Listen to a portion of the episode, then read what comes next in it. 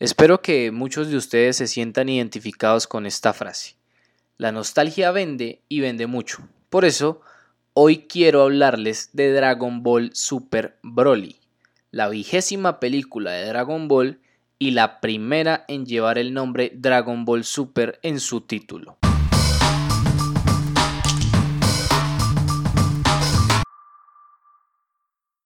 Arranquemos por algunos datos interesantes, como por ejemplo, el presupuesto de esta película fue de solo 8.5 millones de dólares. Obviamente eso es un dineral, pero pues para películas es un presupuesto bajo y hasta ahora alrededor del mundo ha recaudado más de 120 millones. Una cifra tremenda y un récord para las películas de Dragon Ball. Lo bueno es que mucho de esto se debe a Latinoamérica. Y es que antes de ser estrenada en nuestra región, la película solamente había recaudado 32 millones de dólares. Aunque en Japón rompió un récord, siendo la única película en recaudar 2 mil millones de yenes en solo 11 días. Cuando se estrenó en Latinoamérica, en tan solo la primera semana ya había superado a películas como Aquaman, Bumblebee y Spider-Man Un Nuevo Universo. Algo impresionante si tenemos en cuenta la popularidad que tienen hoy en día las películas de superhéroes. Otro dato bastante interesante es que Dragon Ball Super fue nominado por la Academia de Cine de Japón a uno de sus premios.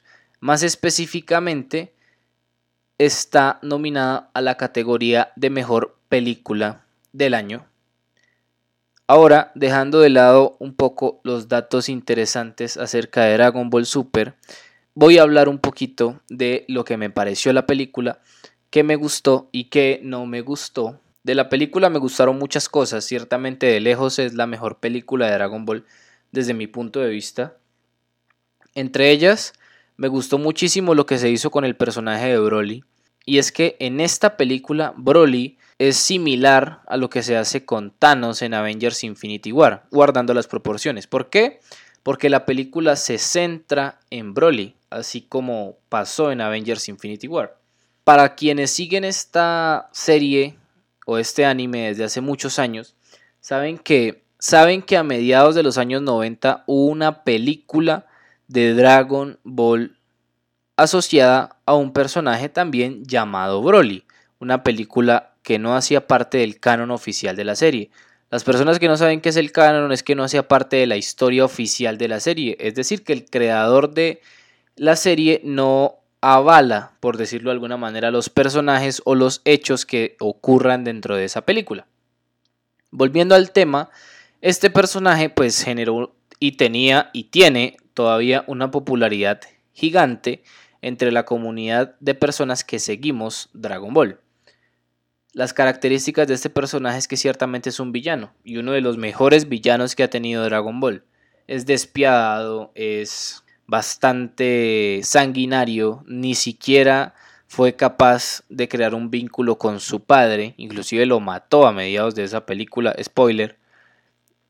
Y entonces este es el Broly que teníamos en 1993 o 94, no estoy seguro, en la década de los 90 para que no caigamos en errores.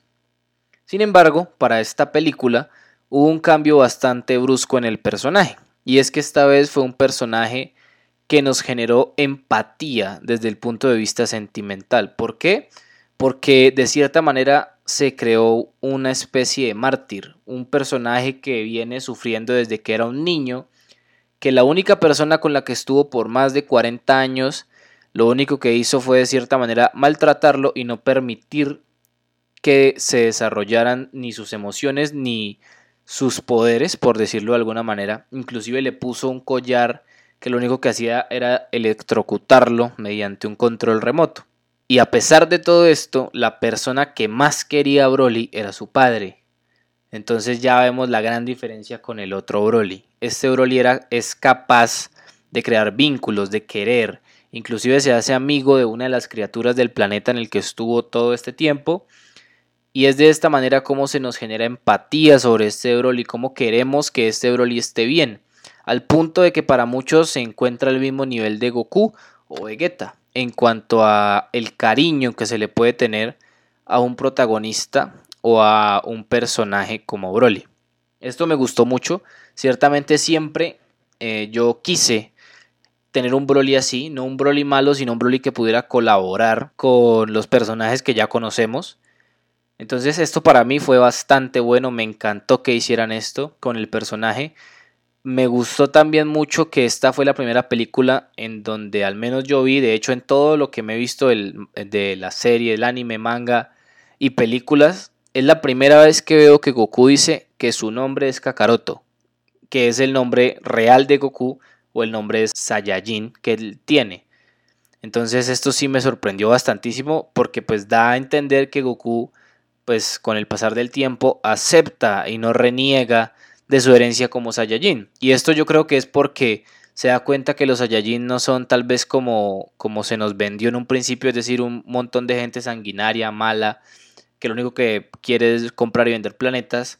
En su mayoría son así, pero no todos. Casos puntuales, por ejemplo, Broly, que es por naturaleza noble y una buena persona con un corazón tranquilo. Otra cosa que me gustó mucho fue que pudimos conocer a los padres de Goku.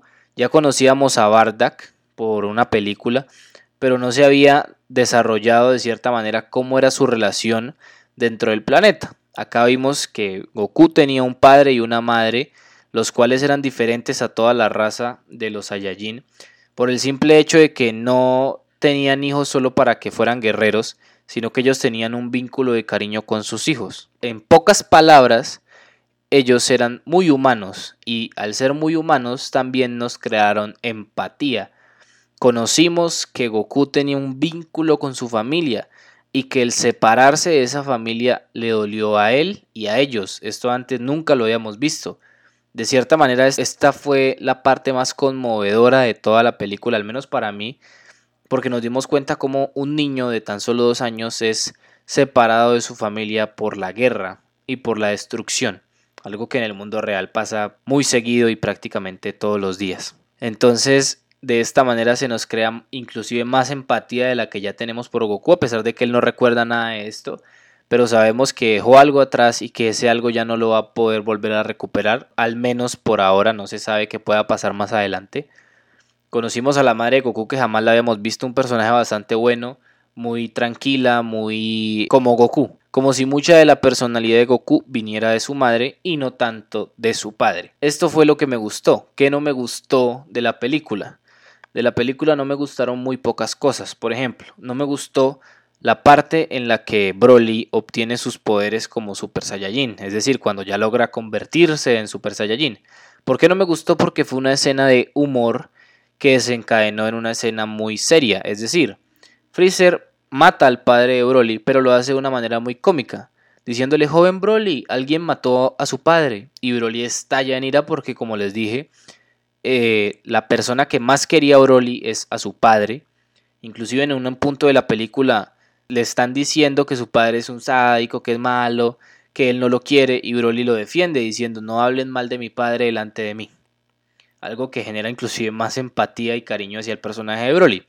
Pero volviendo a la escena que no me gustó, eh, de esta manera algo que hubiera podido ser una, un detonante mucho mayor, pues se llenó de humor se llenó de humor y pues perdió de cierta manera para mí como el contexto.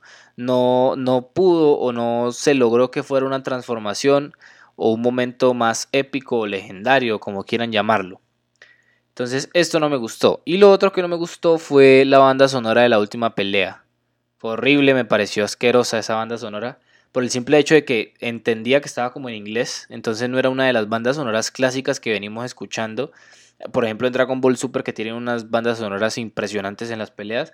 Acá no, era una banda sonora muy rara, era diferente al concepto de banda sonora que se viene manejando en todo Dragon Ball. Dragon Ball, Dragon Ball Z y Dragon Ball Super. Entonces no me gustó esto, no sé si puede que sea la adaptación americana de la que se toma esta banda sonora, o sea, la adaptación para Estados Unidos. Algo raro ya que acá en Latinoamérica siempre se conserva la banda sonora en las peleas que viene directamente desde Japón pero independientemente si es de Japón o de Estados Unidos, me pareció horrible esa banda sonora.